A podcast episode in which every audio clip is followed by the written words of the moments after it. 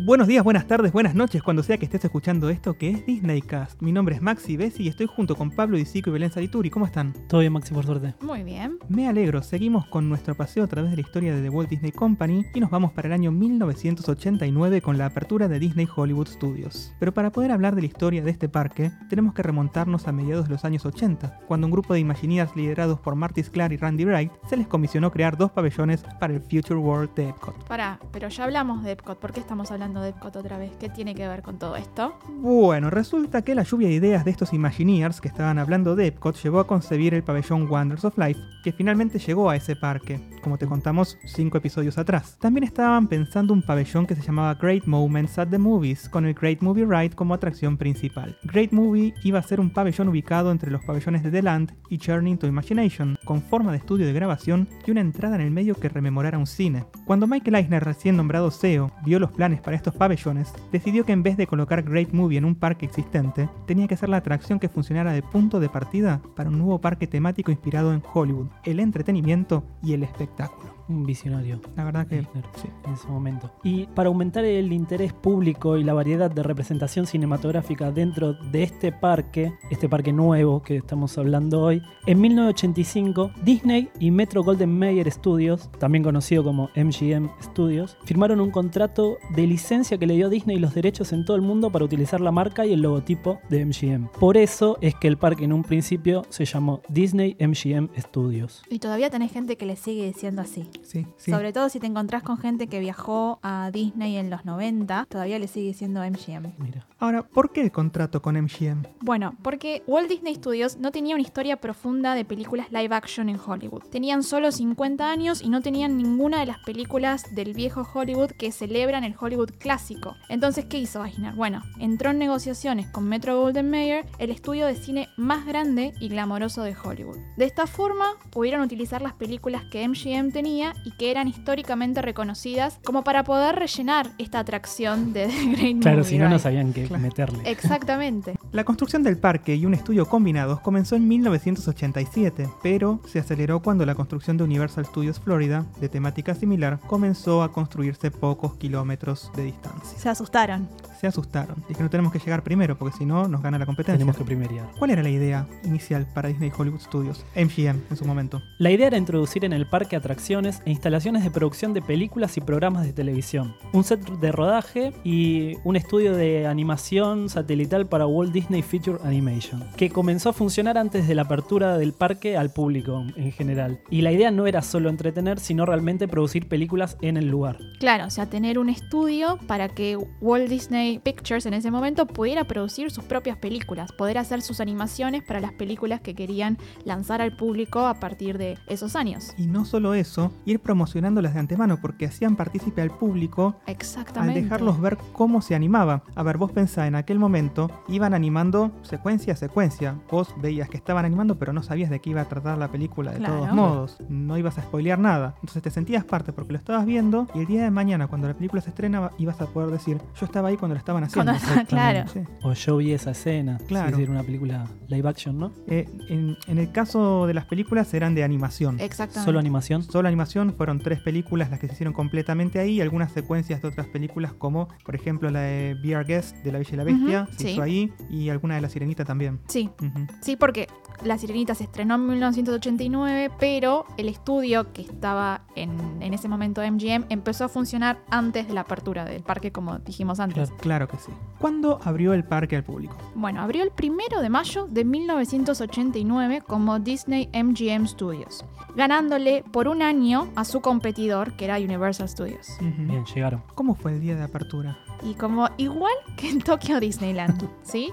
Llovió. Hola chica del tiempo, ¿cómo va a estar el tiempo para la apertura de nuestro parque? Si llueve, abrimos, dijeron. Claro que sí. Y eso no evitó que la gente fuera. Esta vez el primer día fue un éxito. Estaba muy, muy lleno el parque. Tanto que a las 9 y cuarto de la mañana tuvieron que cerrar el estacionamiento. Ya no entraban más autos. Era apenas una hora después de la apertura del parque, para que te des una idea. La rompieron. O Sí. sea, ese día, ese primer día la rompieron. Sí, había una, un hype espectacular. Y eso que no era el parque que es ahora. No, era muy chiquitito. Muy chiquito, con muchas menos atracciones y shows que los que tiene ahora el parque. Claro, igual convengamos que por eso también se llenó tan rápido Obvio, tanto sí. el estacionamiento También. como el parque. Sí, sí, sí. Como era un lugar chico, no, no entraba mucha gente. ¿Hab- ¿Había icono en aquella época? Tenía un icono cuando, cuando abrió el parque. Era un tanque de agua, obviamente falso, ¿sí? O sea, era una simulación de un tanque de agua que tenía unas orejitas de Mickey arriba y se llamaba Earfield Tower. Sí, ya habíamos dicho que muchos estudios usaban tanques como iconos del estudio en sí, ¿no? Porque generalmente el tanque es lo más alto que tiene el estudio y donde puede publicitarse la marca Exactamente.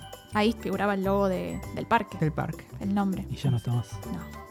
Como muchas cosas en este parque que vamos a hablar que estaban cuando se inauguró y que se fueron incorporando. Sí, vamos a ver que el parque de lo que era a lo que es no quedó Nada, nada, nada. prácticamente. Salvo una atracción de la que vamos a estar hablando en su adelante. momento. Como en cada apertura de parque hubo una dedicatoria, es decir, se para el CEO adelante de todos y dice una frase que queda inmortalizada para el resto de los años. En este caso, Michael Eisner dijo las siguientes palabras. El mundo al que has entrado fue creado por Walt Disney Company y está dedicado a Hollywood. No un lugar, no en un mapa, sino en un estado mental que existe donde la gente sueña, se maravilla e imagina. Un lugar donde la ilusión y la realidad se fusionan con la magia tecnológica. Te damos la bienvenida a un Hollywood que nunca fue y siempre lo será. Linda frase. Linda frase. Súper linda frase. La verdad estaba inspirado sería Michael o el que se lo escribió. Sí, vamos a ver cuánto de ese Hollywood del que hablaba Mike Eisner queda en Disney Hollywood Studios ahora.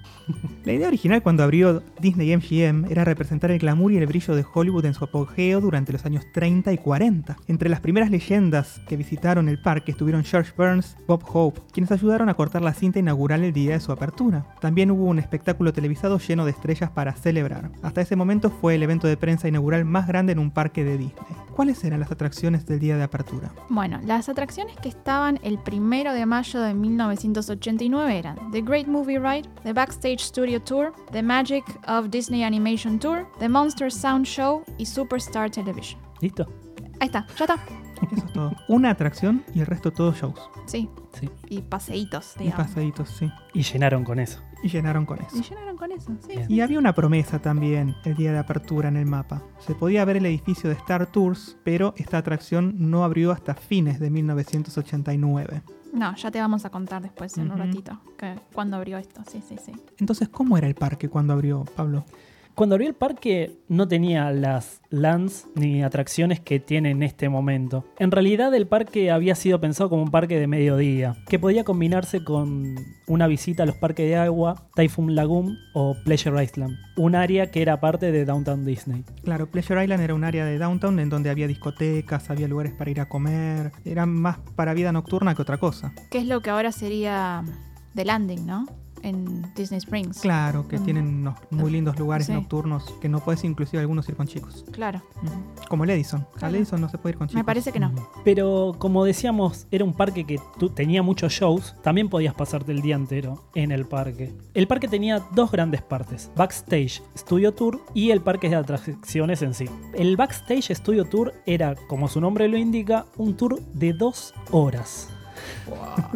Tenías que estar ahí dos horas haciendo ese tour, ¿eh? Encima, una hora era en un carrito, en inglés se dice tram, Se dice Trump, sí. y una hora caminando. O sea, llévate zapatos, zapatillas, viste, algo calzado cómodo porque vas a tener que laburar cuando vas a este parque. Y una cámara de fotos, porque había muchísimas, oportunidades de fotos. cosas. Claro, porque en el tour podías ver los sets de rodajes de televisión y películas. Se producían películas y se producían en series en ese mismo lugar. Claro, se utilizaban los sets que se habían armado en este parque que estaban dentro de la atracción del tour, digamos, pero que a su vez se utilizaban para filmar algunas escenas de películas o series de televisión. O sea, los ingresos que tenía el parque no eran solo de la gente que lo visitaba, sino también de las producciones que se realizaban dentro.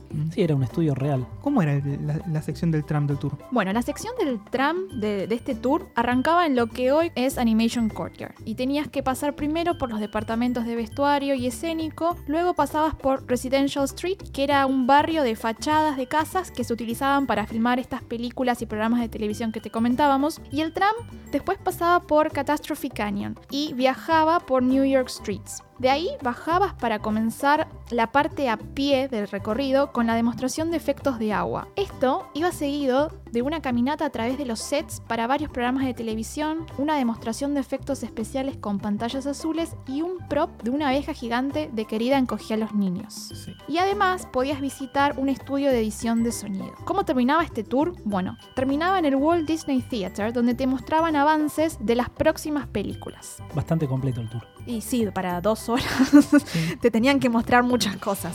Y te tenía que gustar el cine. Yo creo que sí. Igualmente capaz si no sos un gran aficionado del cine, quizás con todo lo que te están mostrando le agarras como un gustito, ¿no? Y no solo No. eso, la onda que le ponen los cast members. Los cast Claro. members estaban muy bien entrenados para hacer de eso un show. Entonces, con ellos tirabas. Es como si te lleva un cast member por Jungle Cruise que te está haciendo un show. Es como Mm. si te agarra un cast member. y- Son todos shows. Es lo mismo, claro. Están muy bien entrenados. En aquel momento había en el parque un show que se llamaba Star Today Show. Este show aseguraba a los visitantes que verían una verdadera estrella durante su visita al parque. Una verdadera estrella de Hollywood, porque estrellas, si el cielo está abierto, de seguro. Cada semana dos celebridades eran seleccionadas para aparecer en el Teatro de las Estrellas, para un show en el que conversaban y luego se paseaban en un descapotable por Hollywood Boulevard. Todo esto terminaba en una ceremonia donde dejaban inmortalizadas sus manos frente al teatro chino. En la oficina de Guest Relations, los visitantes del parque recibían, si la pedían, una foto de cortesía de la celebridad del día de la visita. Mira, qué interesante. Va, a mí me hubiera gustado esa, ese momento del cholulaje. que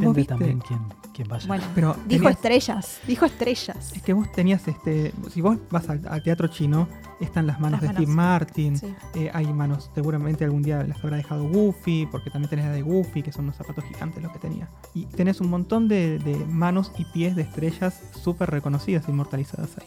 ¿Como estrellas? No lo sé, no estuve cuando tocaron. Yo sé que las manos de ellos están, porque las vi. Las manos de Goofy las vi. Sí, sí, Y sí. los pies Yo también. también. Yo entiendo Pero- que debe haber sido dentro de ese marco. Claro, bueno. Es rara. la- para Es mí rara. es rara la experiencia, pero bueno, si a ustedes les gusta. Ah, sí, me, yo Y tengo cabeza abierta. era lo único que había para hacer. Te tenía que gustar. Y, sí. Y después te ibas con la fotito, re cholulo. Sí, Y sí. ¿Le pagarían a ese obvio. actor o actriz Sí. que, que iba? Lo que sí te puedo decir con seguridad es que en algún momento fue Neil Patrick Harris por el 92, una cosa así. Está bien. Con seguridad, ¿eh? Te lo digo, no, no, estoy, no estoy Yo tengo mi foto con Neil Patrick. Con Neil Patrick Harris, es Sí. un genio. Pero no en Disney. No en Disney, no importa. Neil Patrick Harris dice Disney por todos lados. Sí, sí, totalmente. Es, es un genio. Antes te contamos que el parque estaba dividido en dos grandes sectores, en dos partes. El sector del parque de atracciones propiamente dicho era un área para negocios, restaurantes y shows. Y ahí solo había una atracción, ¿sí? O sea, Un juego. Un jueguito, ¿sí?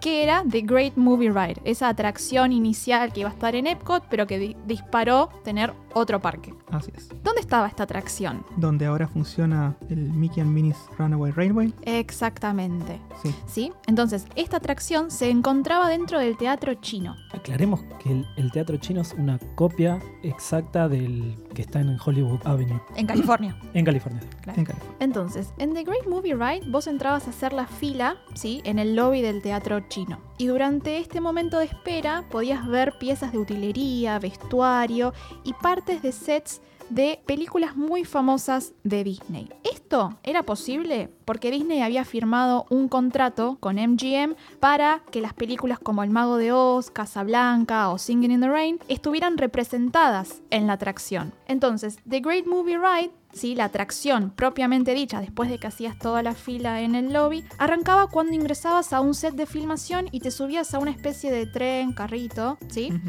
Y el recorrido iniciaba por grandes escenas del cine. Este ride utilizaba animatrónicos, sets, actores en vivo, efectos especiales y hasta proyecciones de algunos de los momentos más icónicos de estas películas. Era una mezcla de todo. Y lo loco y, y bueno también era el, el uso de actores en vivo. Ujú. Imagínate al actor eh, laburando cada cuánto tiempo tenía descanso. Es bastante raro pensar en este momento poner actores en vivos en una atracción. Sí, su- a ver, como ellos entraban y salían prácticamente, vos no los veías entrar y salir, y los veías una vez cuando vos pasabas, no sabes si siempre era el mismo o no. No, Por ahí tenían, no. se iban rotando. Probablemente cumplían Sí. ciertos horarios, o sea, intercalaban las funciones Sí. como para que pudieran tener un tiempo de, de descanso, ¿no? Sí, Siempre igual me llamó la atención eso de, de usar actores en vivo en atracciones. Que es algo que ahora ya no se usa, ¿no? No se usa tanto. Si vos vas En a otro parque Bueno, sí, y si vas a nombra otro- una fiesta de Halloween que no debería estar nombrando, vas a ver que son todos actores en vivo, Obvio. Eh, prácticamente. En realidad, sí. Disney usa actores en vivo para los shows. Ahí Sí. tenés actores Sí, está, que cantan, que bailan. El de Indiana Jones Eh, tenés también pero también es este un show. es un show. Claro, yo hablaba de eh, dentro de una atracción. Claro. Claro. La diferencia entre un show y una atracción es que en la atracción lo ves en un momento. Sí, claro. El show es todo el show con actores en vivo. Claro. Es, es verdad que en otros parques sí se usa actores, actores en vivo, pero Disney como que lo dejó de lado y lo pasó todo a animatrónicos. Claro. Sí. O a proyecciones últimamente, proyecciones. porque si te fijas en el de Mickey and Minnie, Railway Runaway, hay muchísimo de proyección que parece con profundidad, parecen proyecciones 3D, pero Sí. no son 3D. Entonces también se están apoyando mucho en proyecciones para dejar de lado por ahí tanto a los animatrónicos en el futuro. Bueno, otra de las atracciones que había en el día de apertura era Superstar Television. Esto era una experiencia de espectáculo interactivo donde miembros del público eran seleccionados para participar en escenas de programas de televisión, como The Tonight Show, Golden Girls, Los Tres Chiflados y I Love Lucy. Crearon estas escenas usando pantallas verdes y sets creados especialmente para esta experiencia. El espectáculo tuvo lugar en el Superstar Television Theater, más tarde rebautizado como Hyperion Theater, en 2014, donde ahora tiene lugar el Frozen Singalong. Después había otra que estaba buenísima, que era el Monster Sound Show, que te mostraba cómo se creaban efectos de sonido para cine y televisión. Se elegía gente del público para crear sonidos que se iban a usar en un corto de comedia de terror protagonizado por Martin Short y Chevy Chase, que si no sabes quiénes son, anda a buscarlos ahora mismo porque son dos grandes de la comedia. En una experiencia posterior el espectáculo se llamó Soundworks, permitiendo una mayor experimentación con los sonidos, similar a Imageworks en, en Imageworks en Epcot. En Epcot, sí. Y este espectáculo fue reemplazado más adelante por Sonidos Peligrosos. Exactamente. Y había una atracción más el día que, que abrió el parque, que fue Magic of Disney Animation Tour. Otro tour. Otro. Les encantaban los tours en esa época, se ve. Y podías ver, como te contamos antes, podías ver a los verdaderos animadores de Disney haciendo su trabajo. O sea, es loquísimo, una cosa que no podés ver ahora No. si vas, a, si vas al parque. Y ahí se animaron películas como Mulan, Lilo y Stitch y Tierra de Osos. Y esta atracción cerró en 2015 para dar lugar a Star Wars Launch Bay. Así que también, chao. Sí. Atracción del día Una inicial. atracción más, adiós. En el Backstage Studio Tour, si estaban filmando el día de visita al parque, se podía ver la filmación. Las primeras películas de largometraje filmadas en los estudios fueron Ernest Salva la Navidad y Newsies. Ernest era una saga de películas de un tipo que iba de enredo en enredo durante toda la peli. No sé Eh, si lo tenés. No, ¿No? pero esto es anim- eh, animación. No, esto es live action y serie. En 1989, los personajes de Streetmosphere llegaron al parque. Estos personajes estaban destinados a mejorar la atmósfera de las calles de Hollywood y actuar como si fueran de 1947 y vivieran en Hollywood. Cada personaje tenía una personalidad, nombre e historia únicos. Algunos fueron inspirados en obras de teatro o en actrices reales de Hollywood como Dorma Nesmond, que estaba basada en Norma Desmond de Sunset Boulevard. Algunos eran policías, otros directores de cine, asistentes y actrices aspirantes. Más tarde fueron renombrados ciudadanos de Hollywood. Y los ciudadanos de Hollywood son hoy la única atracción, entre comillas, original que queda del parque MGM. Bien, o sea, se deshicieron de absolutamente todo lo original que tenía este parque y hoy tenemos algo completamente diferente. Así es. Bien, bien, bien. Bueno, pero no nombramos cinco atracciones originales del primer día de parque, pero obviamente fueron incorporando algunas cositas más. Sí. Fueron incorporando, hubo expansiones, hubo mutaciones. Sí, en los primeros meses de la apertura del parque se suma una atracción nueva de, en Disney MGM que es Indiana Jones Stone Spectacular, Que está basada en Indiana Jones en busca del arca perdida. Sí. Básicamente es un show con demostraciones de es- escenas de riesgo, dobles de acción y un poco de participación del público. La verdad que a mí me encanta y cada vez que voy tengo que ir. Yo fui dos, dos veces. La primera vez todo bien, fantástico. La segunda vez pasó algo con los efectos de la atracción y ¿Fallaron? y se cortó todo ahí y nos dijeron, chau, hasta luego. No. Es normal. Decir que ya lo había visto, o sea, no era la primera vez, pero no estuvo, no fue una grata experiencia. No, no fue limpio, sí. Porque, no, chau, me dijeron, andate. Uy, qué bajón. Bueno, A mí me encanta. Yo no puedo, ¿Sí? no puedo pasar por Hollywood Studios. Yo si voy tres días en un viaje, los tres días voy a ver eso. No, no puedo. No puedo. Es más fuerte que yo. Es como cuando pones una película en la tele y te tenés que quedar viéndola. Paso, están dándolo y entro. Y si no hay lugar, me quedo parado de fondo. Ya a finales de 1989 se inauguró Star Tours, una atracción basada en las películas originales de Star Wars, en donde Star Tours era una agencia que ofrecía viajes a Endor. Los viajeros o sea nosotros, subíamos a una nave piloteada por Rex, un droide que estaba en su primer día de trabajo y no conocía bien la programación de la nave. Por sus errores el viaje se ponía un poco movidito, un par de choques por acá, un par de choques por allá y un salto al hiperespacio para cerrar el juego. Bien. Era un. Es. Va. En esa. eh, yo no conozco la versión original. Porque la primera vez que fui ya estaba The Adventure Continues. O sea, la, la Claro. segunda versión de Star Tours. en realidad sigue habiendo cosas de la original, pero está- escenas. Claro, sí, sí, sí. Pero me, me refiero a la tecnología de simulación que tenía el Star Tours original. La nave cambió. es la misma. El diseño de la nave es el mismo, lo que cambiaron son las proyecciones. Sí, es la calidad, la calidad de la- video y sonido. Claro, eh, se agregaron un montón de, de- de secuencias y además, bueno, el que te lleva ahora es C-3PO. Sí, no sí, el droide lo ves al principio. ahora. sí, sí, sí. Sí. Eh, El droide original, original, está en este momento en display en los archivos de Disney. Mira, un dato. La nave que se usa en el juego es un simulador de, de la NASA, si no me equivoco, o de aviación. No, eso es simulador de la NASA. Mira, Eh, se lo sabía. no sabían, los Imagineers no sabían cómo crear el juego y dijeron, vamos a usar esto que tenemos cerca y lo trajeron a, a Disney. ¿Qué más había en aquella época? Bueno, en 1990 se inauguró una especie de patio de juegos que era similar al set de Querida encogía a los niños. Era Sí. una, un área dedicada quizás a los más chicos, ¿no? Este, este patio de juegos en Disney MGM. Sí. ¿Qué era? El que estaban todas las plantitas y, y había una nariz de perro que cada tanto polía y tiraba aire. Una cosa así. Yo no te voy a mentir, yo, Yo eh, recuerdo haber estado en algo así, pero no me acuerdo si era. en California estuvo, estuvo también. Antes de Bichos estaba el set de Querían coger a los niños. Capaz Sí. estás pensando en ese. No sé, yo me acuerdo de estar eh, parado frente a una nariz de perro enorme, sacándome una foto y que me, me sopló todo lo. En esa época tenía más pelo ser. y me lo sopló. Sí.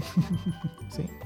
También en 1990, en mayo, aparece el primer show de fuegos artificiales, llamado Sorcery in the Sky. Como dijimos, es un espectáculo de fuegos artificiales nocturno que empezaba detrás del teatro chino. Vos lo mirabas delante, ¿no? Los fuegos aparecían por detrás y era una mezcla de música de las películas con los fuegos artificiales, en donde se escuchaban sonidos del Mago de Oz, Star Wars, Mary Poppins, Single in the Rain. Y como cierre del espectáculo apareció un inflable de Mickey Fantasmic. Mira. O sea, la, la primera cosa bizarra de este parque, te Sí. diría.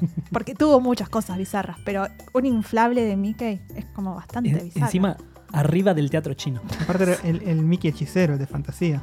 Exactamente. Sí, perdón, dije Fantasmic, que es el próximo show. No, Este, este show deja de existir cuando arranca Fantasmic. Y del inflable salían chispas de los dedos. Exactamente. Vos sabés que una curiosidad es que se cerraban muchas áreas del parque en aquel momento, porque dentro de lo que era el show de fuegos artificiales eh, había chispas y cosas que podían llegar a caer sobre la gente. Claro. Estaba planeado como para que, bueno, acá puede caer, entonces vamos a cerrar este área del parque. Claro. dudas. Y muchas áreas se acordonaban y llegaba un horario en el que ya no podías pasar. Claro. Sí, O lo veías o lo veías show. sí. no, no, te iban cerrando y te iban mandando para afuera. En 1991 hizo su debut Muppet Vision 3D. Esto era una peli 3D con los Muppets como protagonistas. Más tarde, el mismo año, Beauty and the Beast Live on Stage se estrenó el 22 de noviembre de 1991, el mismo día en que la película se estrenó en los cines de Estados Unidos. El de La Bella y la Bestia es un show live action que condensa las partes más importantes de la película y las canciones más populares. Este espectáculo cerró en 1993 para poder mover el teatro en el que se representaba, el Theatre of the Stars, Teatro de las Estrellas, dentro de la construcción de Sunset Boulevard. Beauty and the Beast finalmente entonces se movió al Premier Theatre en las calles de Nueva York. Claro, después, una vez que abrió Sunset Boulevard, ahí lo volvieron a mover. eh, o sea, volvieron a mover Beauty and the Beast. Sí, y lo pusieron ahí donde estaba cerquita de Tower of Terror. Claro. Ujú. Sigue estando, ¿no? Sigue Sí, estando. Sí, sigue estando. En 1992 aparece otro espectáculo musical en vivo. Otro. Les más. encantan los espectáculos en vivo. Este era Voyage of the Little Mermaid, ¿sí? que era una versión acortada de la película de La Sirenita de casi 20 minutos y está ubicado en Animation Courtyard también. Ese también, siempre que vamos lo tenemos que ver. Eso. Pero no por mí, no por mí. Dicen que lo van a sacar Ahora prontito, toda esa área de Animation Courtyard no la quieren convertir en una especie de Pixar Pier. ¿Escucharon algo, algún rumor? Yo escuché algo de, de- de- de tener un, un Pixar Pier, Sí. pero Pero me puede parece ser que... esa, esa zona que la limpian. Sí, la- escuché que la quieren limpiar. Porque Yo no, no... no escuché nada realmente. ¿No? Pero eh, ya vamos a llegar, pero sufrí mucho cuando sacaron el Pixar Place. Uh, bueno, Ahora, entonces, si hacen un Pixar Pier, hagámoslo sobre el final. Que Por- tenemos el- momento bajón y después lo levantamos. Porque si lo hacemos Claro. ahora... Claro, claro. Sí, sí, sí. Bueno, ya estamos en la década del 90. El parque empezó a crecer, ¿sí? O sea, tuvo mucha gente el día que abrió, pero siguió yendo eh, mucha gente y tuvo que crecer el parque. Pero no llegó todo tan rápido como quizás Disney quería, porque bueno, eh, la apertura de Disney en, en París, o sea, Euro Disney en ese momento, no fue bastante exitosa. Entonces necesitaban esperar a que, bueno, tengamos poco de plata Sí. para seguir construyendo cosas. Así que Disney MGM vio su primera expansión, su gran expansión, en 1994, cuando se agregó el área de Sunset Boulevard y su primera atracción, que fue la Torre del Terror. Hermosa. Hermosa. A vos te da miedo, pero bueno. Yo la odio, la odio, la odio, la odio, la odio, la odio. Pero te puedo contar de qué se trata igual. Vamos, vamos, vamos. Bueno, The Twilight Zone Tower of Terror, que es el nombre con el, el nombre original de esta atracción, pero todos les decimos la Torre del Terror. sí. Es una atracción de caída, ¿sí? O sea, te subís a un carrito que simula ser un ascensor y te caes, básicamente. Bien. La atracción es, es un ascensor básicamente como el que tenés en, en cualquier eh, sí, en cualquier edificio, porque los hace Otis. Sí, o sea, O sea, son claro. como los, los ascensores de exactamente. casa. Es la tecnología de ascensores Otis, exactamente. Sí, los Imagineers eh, se dieron cuenta que no, no podían hacer eso. Ay. Eh, ¿cómo, cómo hacemos un ascensor? Dijeron. ¿Cómo hacemos un ascensor? Entonces, Llama lo a más alguien, fácil, claro, llama a alguien que sepa. Que de sepa de ascensores. Totalmente. Exactamente. No es un raid de caída libre, ¿eh? sino que usa el sistema Hyperdrop que provoca aceleraciones verticales superiores a la aceleración de la gravedad terrestre. Por eso la odio, chicos. O sea, Sí, no, no. no, fue porque se me cantó que odiar la atracción. No. Es por eso. Y lo que sí quiero es que me cuenten cuál es la historia detrás de esta atracción. La historia detrás de esta atracción es la del Hotel Hollywood Tower, que en 1939 le pegó un rayo. Cinco de las personas que ahí se alojaban estaban en uno de los ascensores y en ese momento desaparecieron completamente en la dimensión desconocida. En la actualidad vos tenés la posibilidad de visitar este hotel y subirte al mismo ascensor en el que ellos estaban y hoy es una noche de tormenta. Prepárate para caer. Sí, sí, buenísimo fantástico. Hermoso. Divino. El Dejémoslo juego, atrás. el juego está basado en una serie vieja que sí, tengo entendido que aún siguen haciendo capítulos. Hicieron capítulos, los hizo Jordan Peele para CBS Access, eh, si no, creo que fue el año Hace pasado. poquito sí, fue, sí. Y la verdad que están buenos, algunos son revival de la serie anterior, no me voy a poner a hablar de eso porque no es Disney, pero en otro momento, tal vez en otro podcast, nos volvamos a encontrar. Otra atracción importante de los 90 fue el desfile de Toy Story. Claramente arrancó en 1995 en el Hollywood Boulevard. Este desfile tenía los personajes de la película y fue el único exclusivo de Toy Story hasta el 97 cuando lo retiran del parque. No. Sí. Mal ahí. Sí, sí, sí. También ese mismo año abrió Pizza Planeta, Una porquería. Pero era un restaurante con juegos de arcade que recreaba, Entre comillas. recreaba el Pizza Planet de la película original. La única contra que tenía es que estaba en la zona de las calles de New York y no tenía mucho sentido ni se parecía al original. La fachada era cualquier cosa. Sí, Era una pared de ladrillo. De una pared de ladrillos que era creo que la estación de bomberos de Nueva York, una cosa así. Sí. Nada que ver. El cartel tenías nada más de Pizza Planet. Por eso. Adentro quizás más o menos entre el restaurante y los juegos de que había, zafaba, ¿no? O sea, podías decir, che, estoy en Pizza Planet. sí, hay algún arcade, alguna Claro. máquina para sacar peluchitos, pero la pizza era incomible. Y mirá que mí me perdón, gusta comer. como toda la pizza de los quick service. Sí, sí, sí. Las pizzas allá son incomibles. Son incomibles, son esa masa toda gomosa, Sí, asquerosa. No Y se puede comer pizza ahí. Nunca se te ocurra gastar, si tenés plan de comidas, dos créditos para que te lleven pizza a la habitación. No, Te igual te salva. todo. A mí me, me No. ha salvado de, de- Si llegás tarde medio del parque. en me el clavo hotel. un quick meal ahí en el, en el restaurante del. del- Nah. sí. Del dame una pizza que me la traes ahí. Ya está. Me estoy muriendo después de día del parque. Dame pizza. No, a mí dame algo rico. Pero bueno, son, son gustos, Gustos.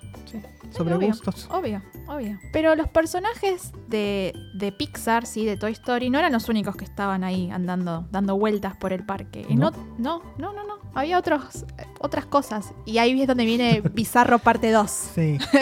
La falopa Disney. La falopa Disney, sí. sí, en Disney MGM. Porque había otros personajes. ¿Cuáles eran? Recuerden, recuerden que Disney tenía Jetix. ¿Se acuerdan lo que hablamos Sí. hace dos episodios atrás? Sí, sí, sí. Y eso hacía que ellos tuviesen todas las propiedades de Saban. Saban. Así que, ¿qué es lo que había dando vueltas? Las tortugas ninjas. Amo, Los Power Rangers. amo. Tenías a Ace Ventura. Excelente. Sí, los personajes de la serie Goosebumps. Escalofríos. Escalofríos. Sí. O sea, bizarro. Bizarro. Bizarro ahí por dando vuelta por el parque. Nada Disney, pero todo en Disney. No, bueno, los trajes de los Power Rangers siguen estando. ¿Sí? Sí. Adentro de los shops, cuando vas por eh, Hollywood Boulevard. Ah, tenés ¿Por razón. Hollywood Boulevard? ¿Sabes ¿O por? Sunset Boulevard? no, por Sunset, por Sunset Boulevard. Los pri- el- creo que es, eh, hay un, una tienda que es Hollywood, Sí, algo se sí. llama. Y tienen en una vitrina el traje de la Power Ranger rosa Sí, y de el de la Kimberly. Power eh, Ranger amarilla, de Trini. Tenés razón. ¿Vieron? Mira. Todavía podés ver los Power Todavía. Rangers. Bueno, sigamos cronológicamente. ¿Qué más, ¿Qué más apareció en Disney MGM? Tenemos otro espectáculo que empezó en los años 90, que era el Spirit of Pocahontas, que no sirvió para nada, duró solamente dos años y fue reemplazado por otro que era el de Jorobado de Notre Dame. Está ubicada en el Backlot Theater, en el área de New York Streets. Dato curioso. El Frozen Sing-Along estuvo ubicado ahí durante un año antes de mudarse a su lugar actual, que es en el Hyperion Theater. ¿Puedo decir que amo Frozen Sin Along? Sí, yo también, y sí, grito sí, y sí. Vamos sí, a cantar todos, sí. sí, por Para mí supuesto. es increíble. Tendremos que ir un día los tres juntos y. Pero a la gente que va también le encanta. Yo veo, cantan, bueno, no, los chicos cantan mucho, pero los adultos cantan mucho también. ¿eh? Sí. Sí. ¿Cómo no vamos a cantar? A ver, no te conoce nadie, están las luces Por apagadas. eso. Váyanse todos a la. O sea, el único que te puede llegar a conocer es, Es el tu lado, familiar, amigo con el que fuiste. Pero ya y- te conoce y sabe que pasás vergüenza. Por eso. En Disney todo está permitido. Sí. Exactamente. Todo lo familiar. Siguiendo un poco con esta expansión de la que estamos hablando, viene la construcción del anfiteatro Hollywood Hill, donde desde 1998 tiene sus funciones Fantasmic, el show nocturno del parque. Este show combina fuegos artificiales, música, fuego, agua y actores en vivo donde presencias la lucha entre las fuerzas del bien y el mal en un sueño de Mickey. Es muy lindo. Es muy lindo, es imperdible. Amo este show. Es muy lindo. Pero, así una atención. Si van con nenes muy chiquitos, Se van a se asustan. Sí. Yo esta última vez que fui, vi salir un montón en la mitad del, de, de Fantasmic. Chao. Yo te cuento cuál es el secreto. No lo sientes muy cerca adelante porque por ahí salta algo de agua y se asusten y el Mm. fuego está muy cerca. Si vos te sentás en la Igual. mitad para atrás con los chicos, por Yo ahí no sé zafás. si es por el fuego o el, El agua. dragón. Es más por la oscuridad Claro, la de la, del show que Puede pasar. como te agarra un poquito de quickie. Sí, no sé. Fui con Bruno de 3 y... La pasó Después bien. pasa el tipo ya vio, a esa- para esa altura he visto Jurassic Park, Gremlins, o sea... Claro, sí, sí. No, ¿Qué Un dato yo? de este show es que en un principio es una copia del que está en Disneyland, California, ¿no? El de Disneyland California es mejor. Eh, Disclaimer. pero claro, porque está sobre el Rivers of America. Rivers of America, sí. Bueno, se, se dieron cuenta que Magic Kingdom, en la parte de Rivers of America, no entraba. Claro. Entonces construyeron este anfiteatro para 7.000 espectadores, exclusivo para el show. 7000 espectadores igual hay veces que no queda lugar o tienen que hacer No. hasta dos por noche. Si vos querés tener lugar asegurado para sentarte, yo lo que te recomiendo es que compres uno de esos paquetes de comida Ujú. que vienen con entradas para Sí, yo lo hice. Fantasmic. Eh, eh, comí en el Mama Melrose. Mama Mer- sí. Sí, me contaste de eso en Sí, su sí. momento. Eh, el Y que- tenés una vista increíble del es show. espectacular. Estás en el centro. Estás en Claro. el centro. Es una vista VIP. A mí Mama Melrose es el que menos me gusta de esos restaurantes. No importa, es comida italiana, pero es comida Sí, italiana sí. estándar. Si vos Sí, vas allá, no vas a comer mejor de lo que comes acá. Yo pensé, yo pensé que al ser comida italiana iba a ser un restaurante bueno y no, la verdad que es Eh, clásico tirando para abajo. para abajo, Comí mejor acá, comida italiana. no hacen buenas salsas de tomate. No, no, hacen- no, no es lo no es- mismo que comemos nosotros. No, nosotros que tenemos a los tanos, de verdad. Eh, en definitiva, lo que te estoy diciendo es, si vas, anda al Hollywood Brown Derby, que es caro, pero tenés comida muy sabrosa, o anda al Hollywood and Vine, que tenés personajes de, de Disney, como por ejemplo en los desayunos de Disney Junior, que son la Doctora Juguete, Vampirina, Vampirina.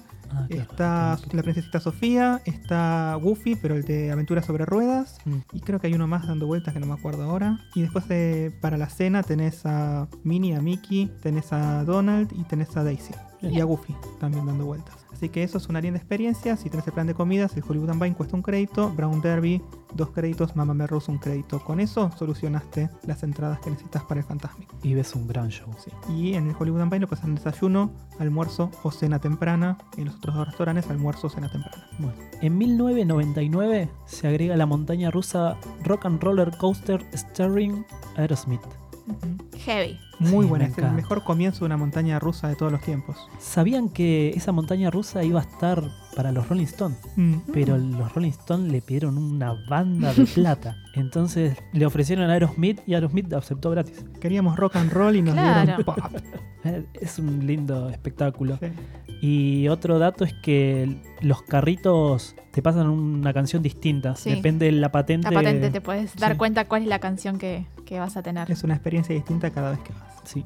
En 1999 se inauguró Sounds Dangerous, un show de audio que reemplazó el Monster Sound Show en la zona de Echo Lake. Ya te habíamos contado eso. Para esta etapa, las calles secundarias de Nueva York y San Francisco se abrieron a los invitados y se les cambió el nombre a Streets of America. Esto redujo parte del tráfico peatonal en las partes principales del parque. También se vino un cambio importante en el 2001 con el nuevo milenio, cuando el sombrero de Mickey Hechicero, el de fantasía, se construyó frente al teatro chino y comenzó a servir como icono del parque, reemplazando el papel de la Torre Eiffel. En este mismo año abrió Who Wants to be a Millionaire Plate, que es el del programa ¿Quién quiere ser millonario? Sí. En este programa, que es un, un show, los participantes competían por puntos y premios que llegaban a incluir un viaje en un crucero de Qué Disney. locura. O sea, te estaban sorteando un viaje ahí mismo. Esta atracción cerró en 2006 para dar lugar a algo mejor que es Toy Story Mania. No te ganas un crucero, pero... Una experiencia increíble te gana.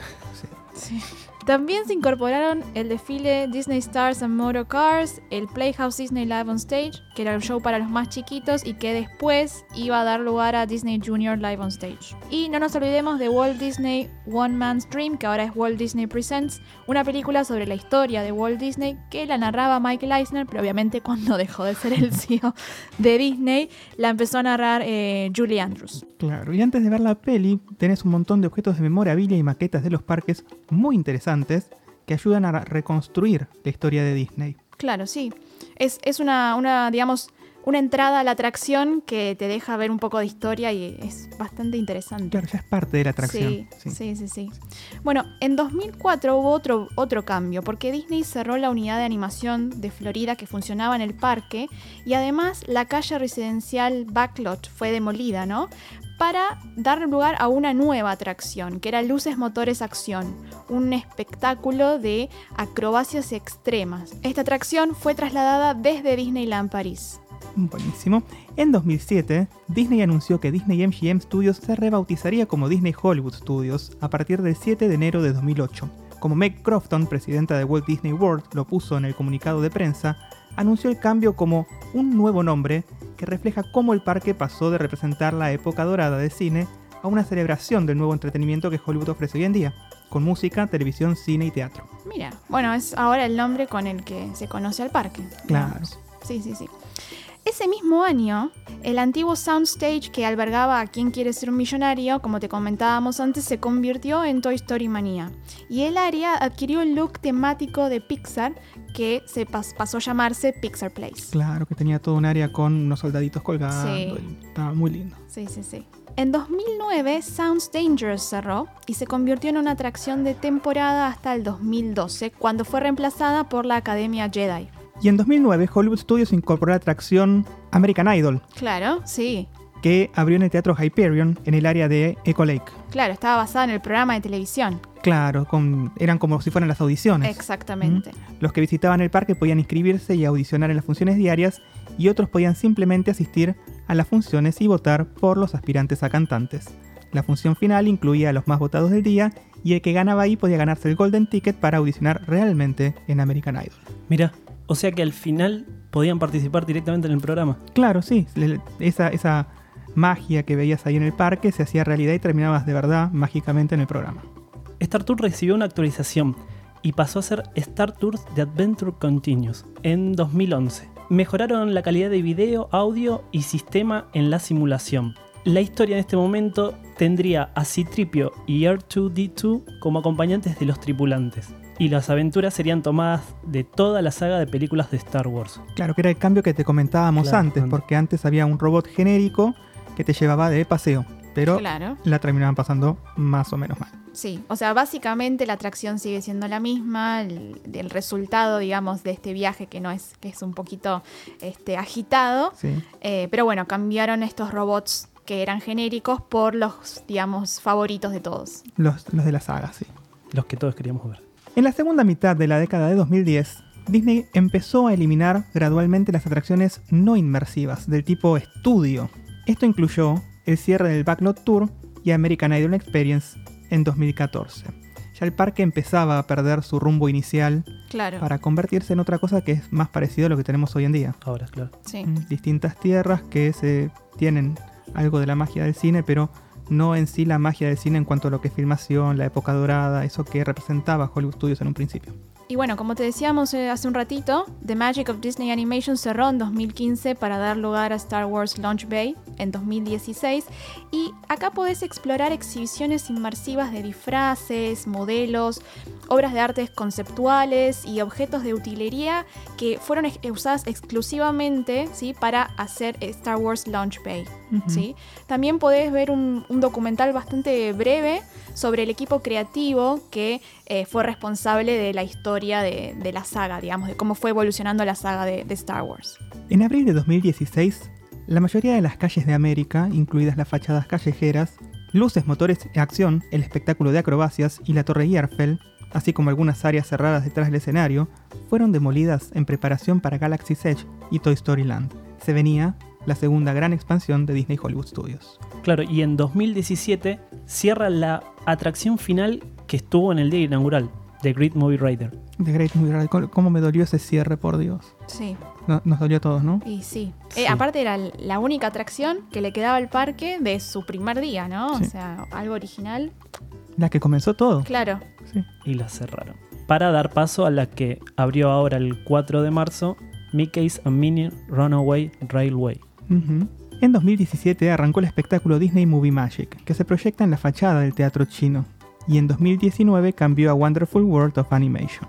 Sí, por lo cambia solo por el 2019 y 2020 y de vuelta ahora vuelve Disney Movie Magic a partir de abril, si no me equivoco. Ujú.